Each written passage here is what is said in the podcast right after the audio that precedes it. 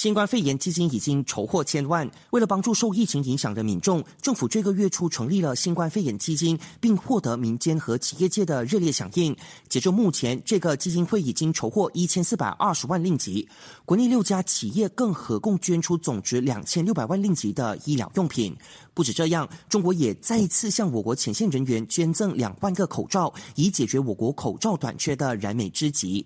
全球各地的医护人员每分每秒都暴露在病毒的威胁下，但在西班牙就有超过一万两千名医护人员确诊感染新冠肺炎，占全国总病例的百分之十四。西班牙的确诊病例至今累积超过八万五千宗，成为美国和意大利之后全球疫情第三严重的国家。意大利有十万人确诊，当中八千多名是医护人员，有六十三人不幸殉职。美国以十四万宗确诊病例成为世界之冠后，总统特朗普主动联系了俄罗斯总统普京，商讨两国共同应对疫情的可能性。我国行动管制令进入了第十四天，提醒您，在这段时间除了看病、上班、购买粮食之外，任何理由都不能出门，就算在自家花园骑脚踏车兜圈也不可以。疫情当前，留在家中才能避免自己受到感染。感谢您的收听，我是建伟。